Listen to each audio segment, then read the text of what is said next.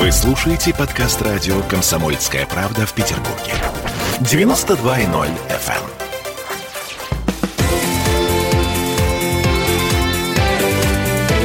Картина недели.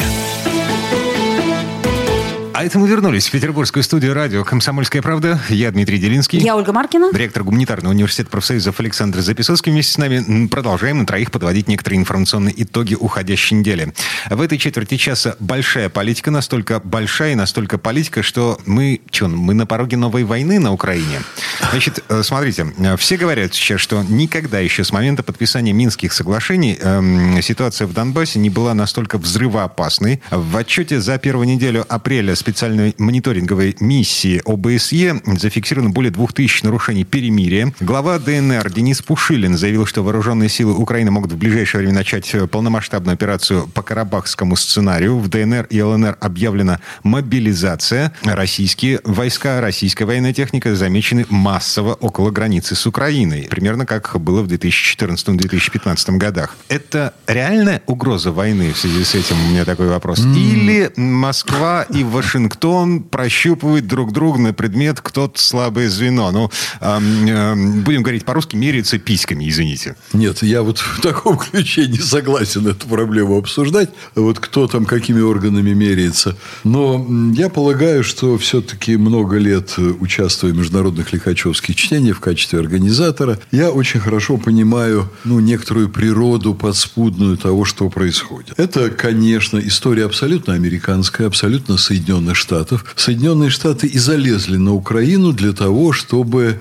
поддерживать свою мировую гегемонию, оказывать давление на Россию, сохранять свои позиции вот такой доминирующей силы, которая может всем остальным на свете делать неприятности. Она делает неприятности всем. Но погодите, это же было еще при Обаме. Что это? Ну, вот э, то, о чем вы говорите, американская да, администрация да, влезла конечно, на Украину, это еще конечно, при Обаме было. Конечно. Но Трамп куда более здравый человек, чем нынешний Байден. И Трамп не хотел лезть в эту историю, поэтому американские спецслужбы работали по своим ранее утвержденным программам совершенно автономно, практически от Трампа. Он этого не касался. Они продолжали там такую разрушительную работу, поддерживая свое присутствие. И в какой-то момент, вот с приходом новой администрации, этой новой администрации показалось интересным себя утвердить за счет вот такого локального конфликта с Россией там. И они нагнетают всю эту обстановку. Это абсолютно абсолютно на 100% американская история, которая не нужна Западной Европе. Mm-hmm. Так все-таки... Ну, да. Теперь главный ваш вопрос, Дмитрий. Да, будет война или нет? А этого никто не знает. Нет, подождите, а может быть главный вопрос в том, почему э, Российская Федерация ведет себя так странно? Вот смотрите, понятно, да, с Арцахом, что у нас там произошло, э, это все понятно, да.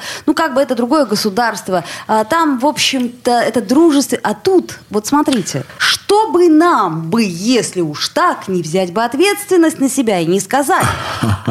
Александр Сергеевич, это очень серьезный вопрос. 224 тысячи человек в ДНР уже получили гражданство России, будут участвовать в выборах в Госдуму. А, глава ДНР Денис Пушилин на этой неделе заявил, что к сентябрю их будет уже в два раза больше не 224 тысячи человек, а полмиллиона. Семь Господа, лет длится это издевательство. Господа, остановитесь. Почему? Значит, я понял ваш вопрос. Если позволите, я Хорошо. перейду к дискуссии нашей с вами. Во-первых, ответа на вопрос Дмитрия не знает никто. Будет ли война ни Соединенные Штаты, ни Западная Европа, ни э, Россия, никто не знает. Но существует огромная вероятность того, что Россия там даст очень резкую пощечину Соединенным Штатам. Вот э, я э, прошу, может быть, даже тех, кто не следит внимательно за политическими событиями, обратить внимание на ситуацию, когда Грузия подмяла под себя Аджарию. Угу. Аджария совершенно не собиралась сдаваться, она совершенно не собиралась э, грузин туда впускать, но приехали Соединенные Штаты, которые сказали, а будет вот так. Так. И там были российские представители, которые просто промолчали. Это хорошо? Это очень плохо, но тогда не было возможности возражать. А сейчас? Сейчас я хочу обратить ваше внимание на то, что ситуация очень сильно меняется. Я напомню вам про первую вот битву, когда американцы выкинули Януковича практически уже из президента президентского кресла. Это вы имеете в виду первую оранжевую да. революцию, да, 2004 Да. Mm-hmm. И Запад сказал, а вот будет вот так. И наш представитель фактически промолчал. Вот сегодня Россия может совершенно спокойно отвесить пощечину Западу любого веса. Вы говорите в сослагательном наклонении. Да. Может, то есть if, если. А почему сейчас? Почему вот эти... Вот... Потому что очень сильно изменилось вообще соотношение сил в мире. Вот я уже примерно лет 15 как убежден, что Америка загнивающее и разваливающееся государство, э, но вдруг в последнее время темпы их развала стали невероятными. Я вам скажу, что мне страшно не нравилась Кандализа Райс, она мне сейчас не нравится, только она уже не на государственном посту. Ну, такой ястреб, да. Ястреб. И мне очень не нравился Колин Пауэлл. Это для меня очень антипатичная фигура, тот самый, который тряс пробиркой. А, Кандализа Райс – это госсекретарь да. Соединенных Штатов, Колин Пауэлл – это министр обороны да. в те времена, когда Соединенные да. Штаты вторгались в Ирак да. и в Афганистан. Но вы посмотрите, и он, и она при вот совершенно моих ярких антипатиях к ним,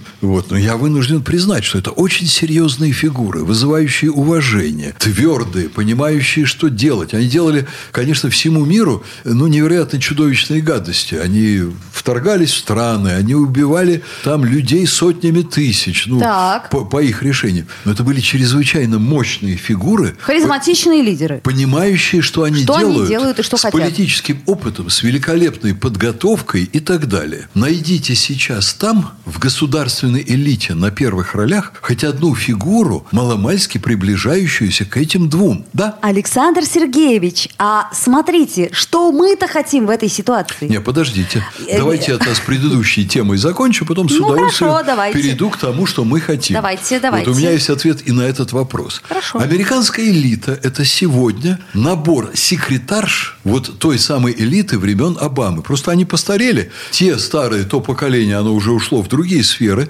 Что это за поколение? Блинкин. Да вы мне скажите, кто это такой Блинкин, чтобы с ним вообще всерьез кто-то мог разговаривать на мировой арене? Китайцы на него посмотрели и поняли, что с ним разговаривать нечего. Вот они встречались на Аляске. Лавров говорит, да нам вообще больше с ними разговаривать не о чем. О чем с ними можно разговаривать? Это люди непрофессиональные, которые не занимаются дипломатией, которые не умеют себя вести.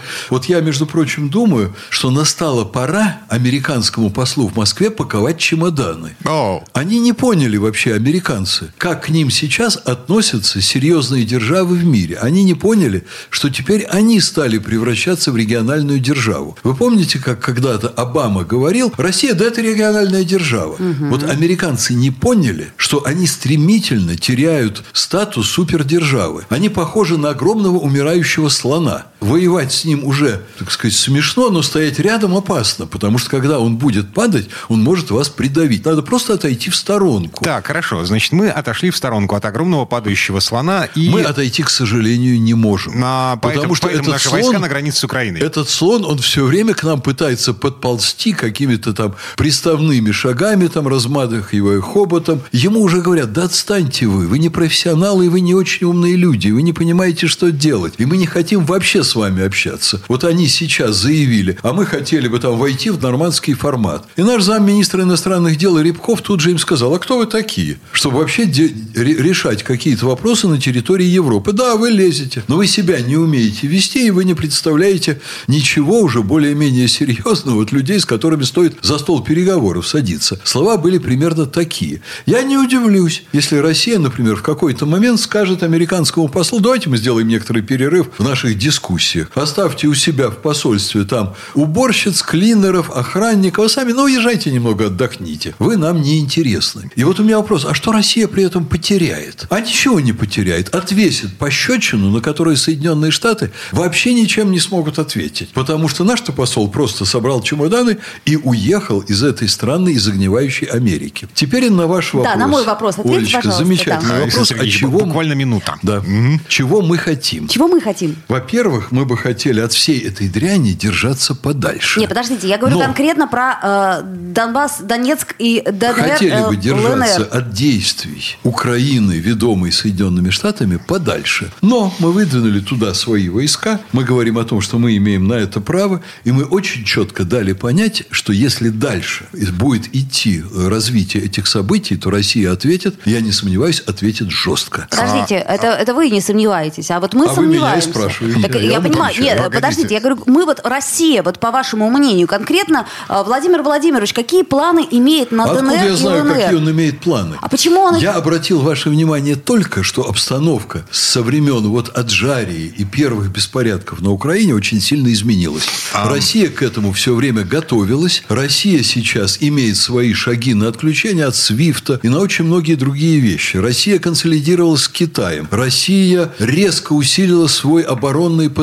Ну, понятно. То есть И у нас, прочее, у нас прочее. другие совершенно сейчас гипотетические возможности. Э, Смотрите, мне вся эта история очень сильно напоминает 2008 год. Э, Вы помните, 888... Грузию? Ам, да. Да, Ам, конечно. ам, значит, граждане России, живущие в Южной Осетии, нападение с грузинской стороны, значит, ответ российской армии. Еще раз повторю, 224 тысячи человек в ДНР уже граждане России. К сентябрю их будет в два раза больше. Уже полмиллиона людей с российским паспортом. Если вдруг они окажутся в зоне боевых действий, Россия будет автоматически вынуждена отвечать. Зона боевых действий просуществует в пределах трех суток. После чего Украина как государство перестанет существовать. Э, раздел возможен примерно по линии Великой реки Днепр. Дальше будет, э, значит, левобережная часть и правобережная, с моей точки зрения, подчеркиваю.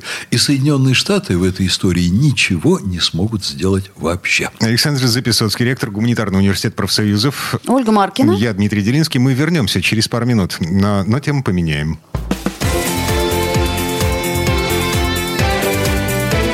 Картина недели.